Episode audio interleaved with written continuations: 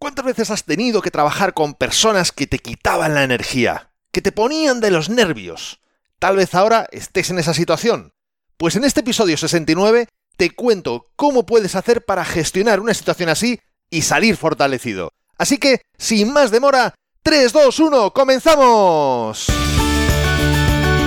Esto es Código Emprendedor, donde te desvelamos cuáles son las habilidades que impactan en los negocios de éxito. Contigo, Fernando Álvarez.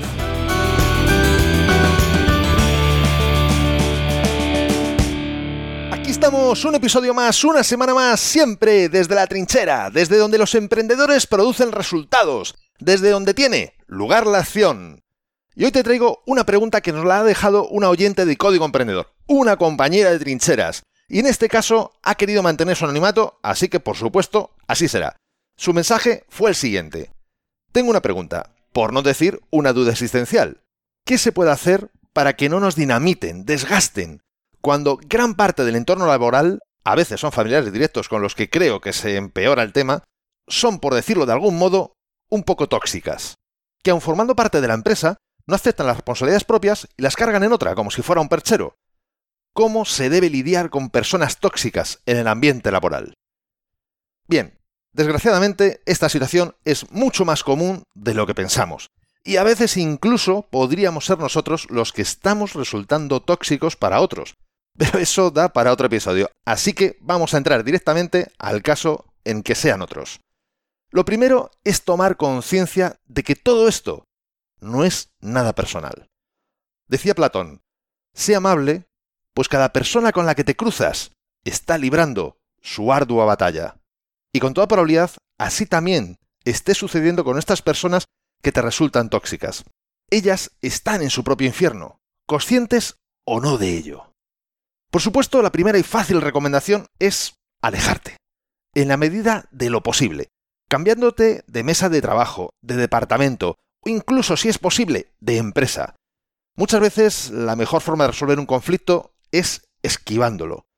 Y si es posible, esta sería una buena opción. En caso de no ser posible, como supongo que muchas veces sucede, pasamos a otras formas de proceder. La segunda clave pasa por realizar una gestión emocional eficaz. En este sentido, recordemos lo que el coach Anthony Robbins siempre ha defendido. Donde pones tu foco, pones la emoción. Es decir, donde centras tu atención, está determinando la emoción que sientes. Si piensas que un día vas a morir, este hecho podrá entristecerte por muchos motivos. Pero si piensas que morir es la consecuencia de que ahora estás vivo, y pones el foco en aprovechar este tiempo que se te ha dado, tu emoción será muy distinta, seguro. No puedes dar el poder a esa persona de definir tu foco de atención. No dejes que se meta en tu mente. En este sentido, tú siempre tendrás lo que Víctor Frank llamaba la libertad última, que es elegir cómo decides interpretar las cosas que te suceden. No puedes cambiar su comportamiento, pero sí puedes elegir cómo respondes ante él. Y en esto está la clave. Primero, toma conciencia que esto es algo que tú eliges. Segundo, elige una forma más sana de responder a sus comentarios. Aprende todo lo posible sobre cómo identificar qué emoción estás sintiendo y cómo gestionarla. Hay muchas formas de hacer esto, desde escuchar un podcast como este, leer libros, dejaré algunos links en las notas de este episodio, hacer cursos y, por supuesto, contratar un coach que te pueda ayudar a transitar este proceso de una forma más eficaz. El tercer paso o recomendación sería establecer límites. Tú eres tu castillo y solo tú tienes la llave que deja entrar o salir de él.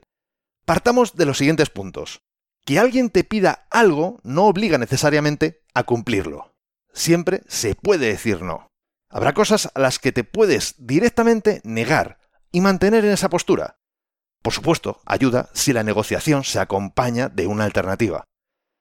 En esta vida todo es negociable, solo que hay que saber cómo negociarlo. Muchas veces es cuestión de proponer una alternativa como justo decíamos.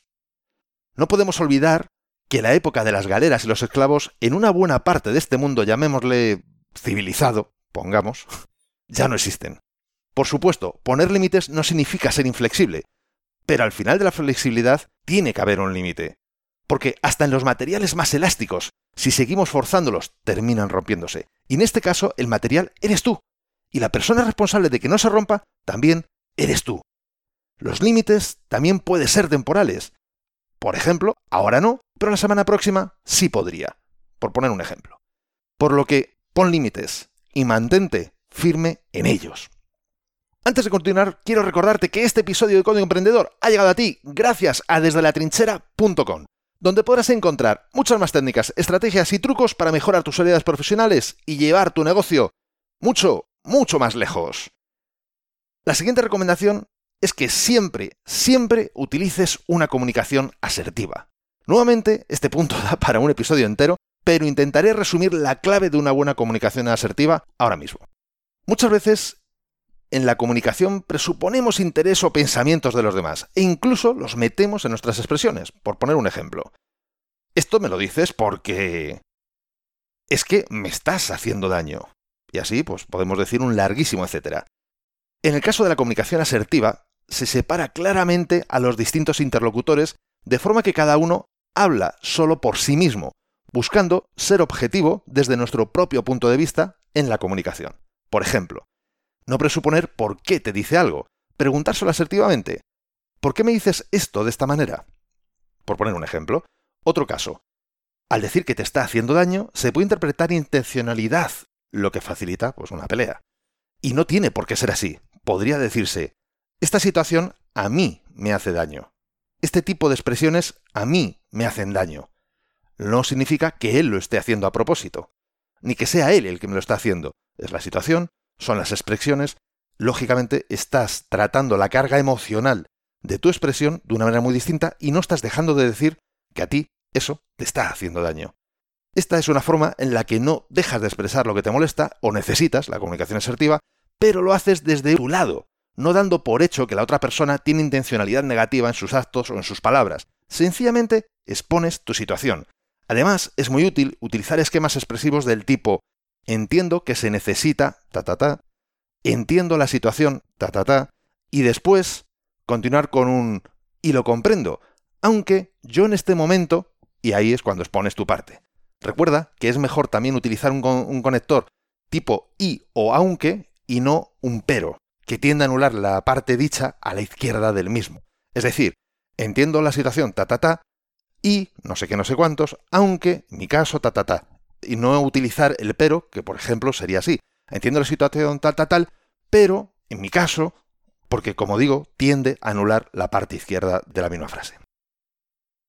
La quinta recomendación es que veas la situación como un observador ajeno a la misma es lo que en programación neurolingüística, en PNL, se llama metaposición. Es decir, te sales de la discursión y es como si figurativamente vieras ambas partes, a ellos y a ti, delante de ti. Y los miras con objetividad, observas cómo se hablan, cómo son sus distintas situaciones personales, etc. Es crucial para hacer bien este ejercicio que lo hagas con objetividad, si no, no estarías como observador, sino estarías como la persona implicada. Piensa que en muchas ocasiones jugamos un triángulo de relaciones que tienen dos o tres partes, verdugo, salvador y víctima. Sí, ya sé que un triángulo no tiene dos partes, tiene tres, pero bueno, en este caso digamos figura geométrica que normalmente suele ser un triángulo.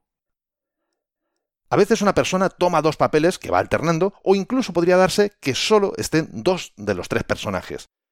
Recuerda, verdugo, salvador y víctima. Lo importante es que veas quién es quién en cada momento y date por seguro que si esto te está pasando a ti, tú eres uno de ellos. Y no hay personaje bueno. Te lo digo ya, no hay personaje bueno. Todos son malos, porque todos están entrando al juego. Todos participan y contribuyen a que eso tenga lugar. No puede existir un verdugo si no hay una víctima. Si no hay una víctima, no se necesita un salvador. Y por supuesto, es muy difícil ser víctima si no se consigue a un verdugo. En este caso, una vez que sabes qué papel estás desempeñando, deja de jugar a ese juego. Hazte responsable de tu vida, solo de ella. Si eres verdugo, no estás aquí para meter en vereda a nadie. Esa no es tu responsabilidad. Aunque como decía al inicio, se entiende que seis personas tóxicas en tu entorno, el verdugo probablemente no lo seas tú. Si eres el salvador, igual, nadie te dio el papel de tener que salvar al mundo. Tal vez sea bueno que ofrezcas flotadores, pero no que obligues a utilizarlos, porque podrías terminar convirtiéndote en un verdugo. Y como no, si eres la víctima, deja de serlo.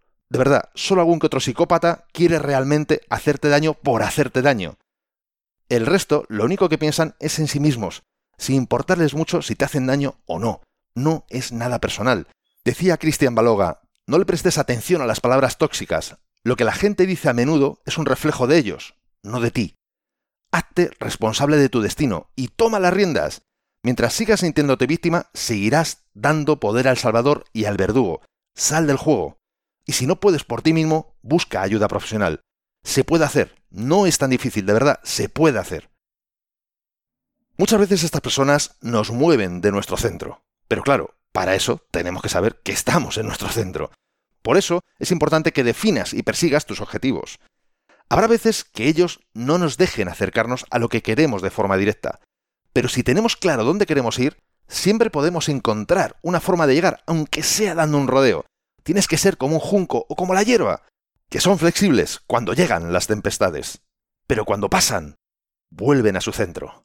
Piensa que no es algo que te pasa a ti, es algo que pasa a través de ti.